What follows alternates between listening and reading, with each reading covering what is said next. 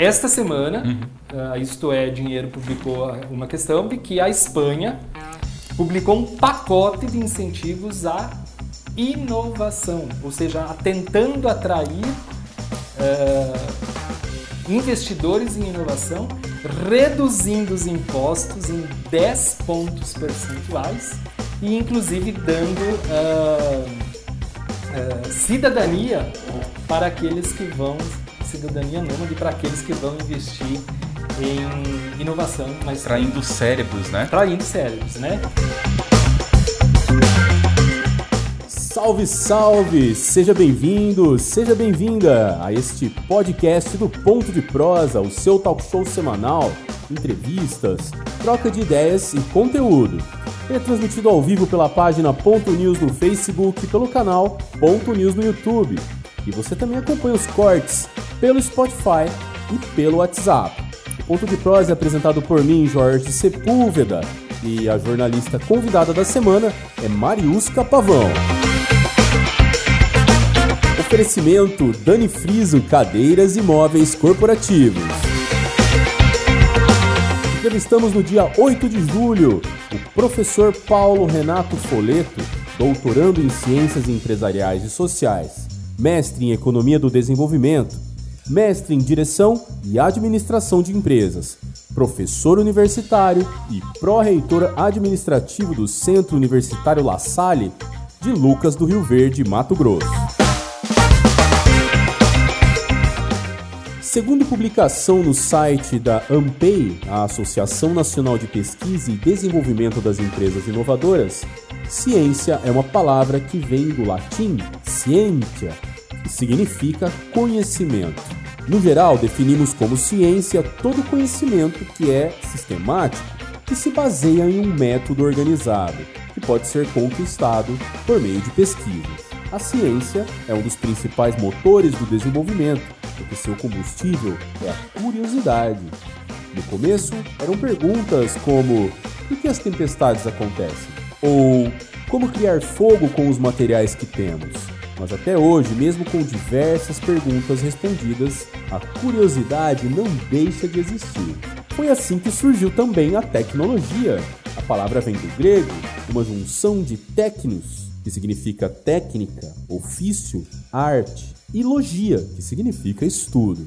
Enquanto a ciência se refere ao conhecimento, a tecnologia se refere às habilidades, técnicas e processos usados para produzir resultados. A tecnologia, portanto, se dedica não apenas a entender o que acontece entre o ponto A e o ponto B, mas também a possibilitar o caminho entre os dois pontos da maneira mais simples possível. Ciência e tecnologia vêm agindo lado a lado há muito tempo, desde o primeiro motor a vapor até a primeira câmara hiperbárica, desde a criação da imprensa até a criação da primeira rede social. Este é o assunto que você ouve agora nos Cortes do Prosa. Primeiramente, gostaria de agradecer a oportunidade de estar participando do podcast ainda mais porque é um assunto que eu considero que tem uma grande relevância no momento atual, né, contemporâneo do nosso país, né? Visto que acredito que a educação, se não é para todos, para a maioria dos problemas, a solução hoje no nosso país. E puxando mais para o contexto empresarial, um contexto econômico, é, hoje é reconhecido né, que a maioria das tecnologias empregadas dentro da nossa indústria, das nossas empresas, tem origem é, estrangeira, né? é desenvolvida, é criada fora do, do Brasil. E acredito que muitas dessas tecnologias poderiam ser desenvolvidas ou aperfeiçoadas aqui dentro do nosso país. E eu gostaria de saber professor Paulo quais são os empecilhos, né? quais são os obstáculos que a gente tem que atravessar ainda para conseguir produzir é, tecnologia aplicável às nossas indústrias, ao nosso meio empresarial e às características de produção do nosso país opa, para um pesquisador, dia do pesquisador, né? É contigo, professor Paulo. Que pergunta, né? Mas obrigado, Marcelo. Acho que você estava se referindo, evidentemente, ao que nós hoje denominamos de indústria 4.0, né? Uhum. E, e aí você falava de principais obstáculos ou empecilhos. E eu vou tentar elencar alguns que, na minha concepção, é, são, são responsáveis por esse travamento, principalmente do parque industrial brasileiro e o desenvolvimento como um todo quando a gente chega nessa área. O primeiro ele falou muito bem, né? É, é uma questão de falta de investimento em educação. E se eu não invisto em educação, obviamente que a pesquisa fica em segundo plano mais ainda. Então, sem educação e sem pesquisa, é, fica um tanto quanto difícil falar, é, até mesmo num processo de, de, de industrialização. Porque, Vem sendo reduzido, né, professor, ao longo dos anos aí. Né? Drasticamente. Né? Eu vou citar algum dado aqui depois. A falta de uh, conhecimento atrelado, então eu vejo que as empresas hoje, é, tem uma pesquisa recente que fala que as empresas não conhecem 70% do que está já disponível no mercado, né? Nossa, em termos de tecnologia? De tecnologia, Uau. tá? E aí uh, nós também temos uma cultura empresarial bastante tradicional no país e que a primeira coisa que ela olha é o famoso que nós contadores vamos chamar de ROI, que é o retorno sobre o investimento e que às vezes esse retorno sobre o investimento ele leva um pouco mais de tempo, né? E atrelado a isso também as empresas, não é, quando a gente fala em pesquisa, uhum. a gente é, a primeira coisa que se remete é, é, é, ao governo não dar não dar recursos para para a pesquisa, mas também nós precisamos entender que as empresas precisam investir em pesquisa. As interessadas, as né? As interessadas. Se eu quero inovar, se eu quero me destacar, eu preciso investir em pesquisa. Né? É, se não fosse as empresas investir em pesquisa, nós não teríamos as vacinas contra a Covid-19. Então nós vemos grandes empresas ou universidades, universidades sim bancadas por recursos públicos que investiram em pesquisa, né? Tu falasse uma coisa agora, Jorge, que eu tenho um número aqui, por exemplo, em 40 anos o Brasil reduziu de 55 para 5% a produção em indústria farmacêutica, por exemplo. Ela está importando mais isso? Tudo, praticamente tudo. Apenas 5% uhum. nós é temos produção aqui. E é só o agro para salvar a balança comercial, só, né? Só. Porque... E aí, aí, que é um outro, uhum. falava esses dias, né? Que é um outro problema quando eu tenho uma balança comercial ou um PIB sustentado uhum. pelo setor primário. Não que ele não seja interessante, pelo contrário, mas é preciso você ter a cadeia econômica. Sim, agregar né? valor, né? É, o IFA, por exemplo, que é a matéria-prima número um das uhum. vacinas, uhum. nós tínhamos produção total aqui no Brasil. E hoje nós ficamos muitos dias ali sem vacina, sem pro poder produzir vacina, porque simplesmente estávamos na mão da China e a China não entregava. Insumos, né? Com todos os insumos. Atrasou, né? né? Sim. Não se sabe se intencionalmente ou não. Pois é. O que, que você vou acha? Vou me abster.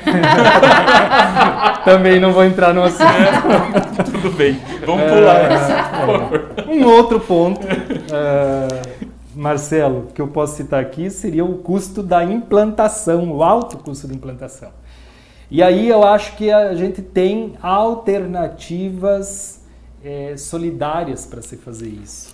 Eu trouxe aqui, por exemplo, a, a questão do, do paper use, né? O, os, os espaços compartilhados, né? Uhum. Hoje é muito comum e principalmente essa galera de, de essa juventude que está chegando ao mercado, eles veem com perfeição você trabalhar no mercado ou uh, numa sala colaborativa. Coworking. Coworking. Essa é a palavra.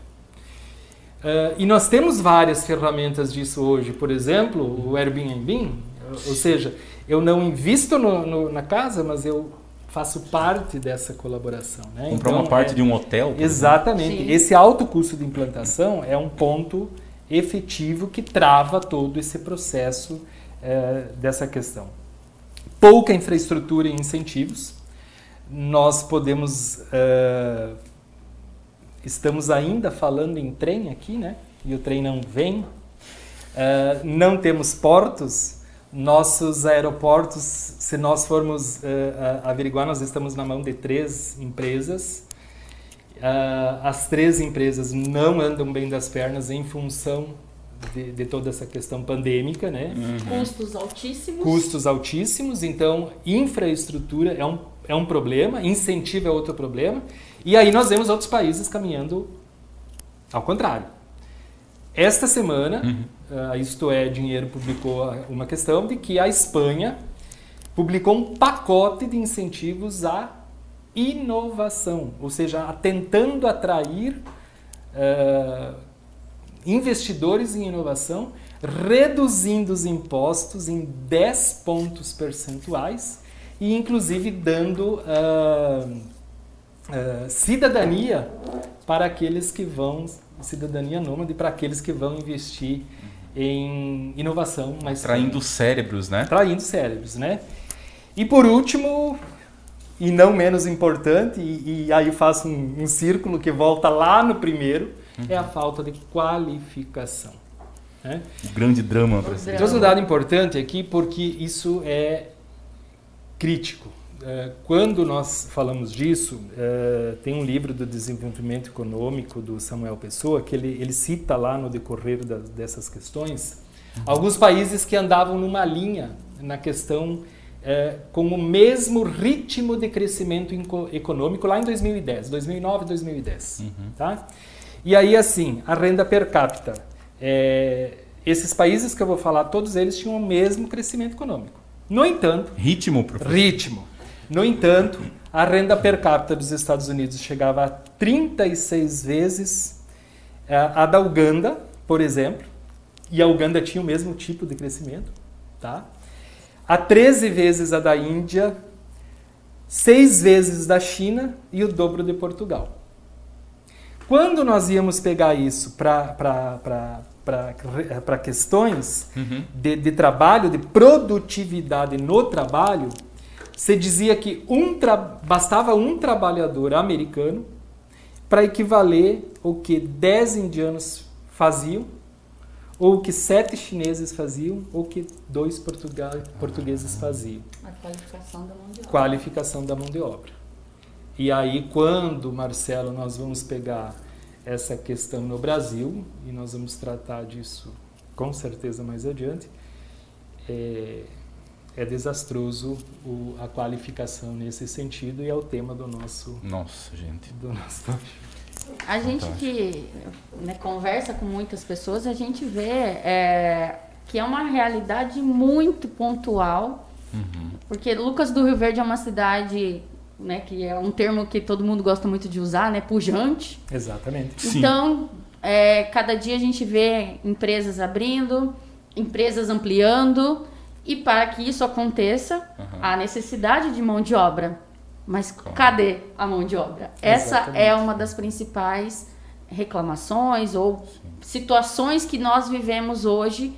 É, e não só a questão de, ah, mas mão de obra tem. Tem. Uhum. Podemos dizer que tem muitas pessoas trabalhando, porém falta a qualificação. Esse processo de ensino-aprendizado poderia começar nas na escolas, base, né? base. É.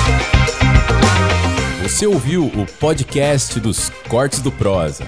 Ponto de prosa, se é assunto, a gente traz aqui.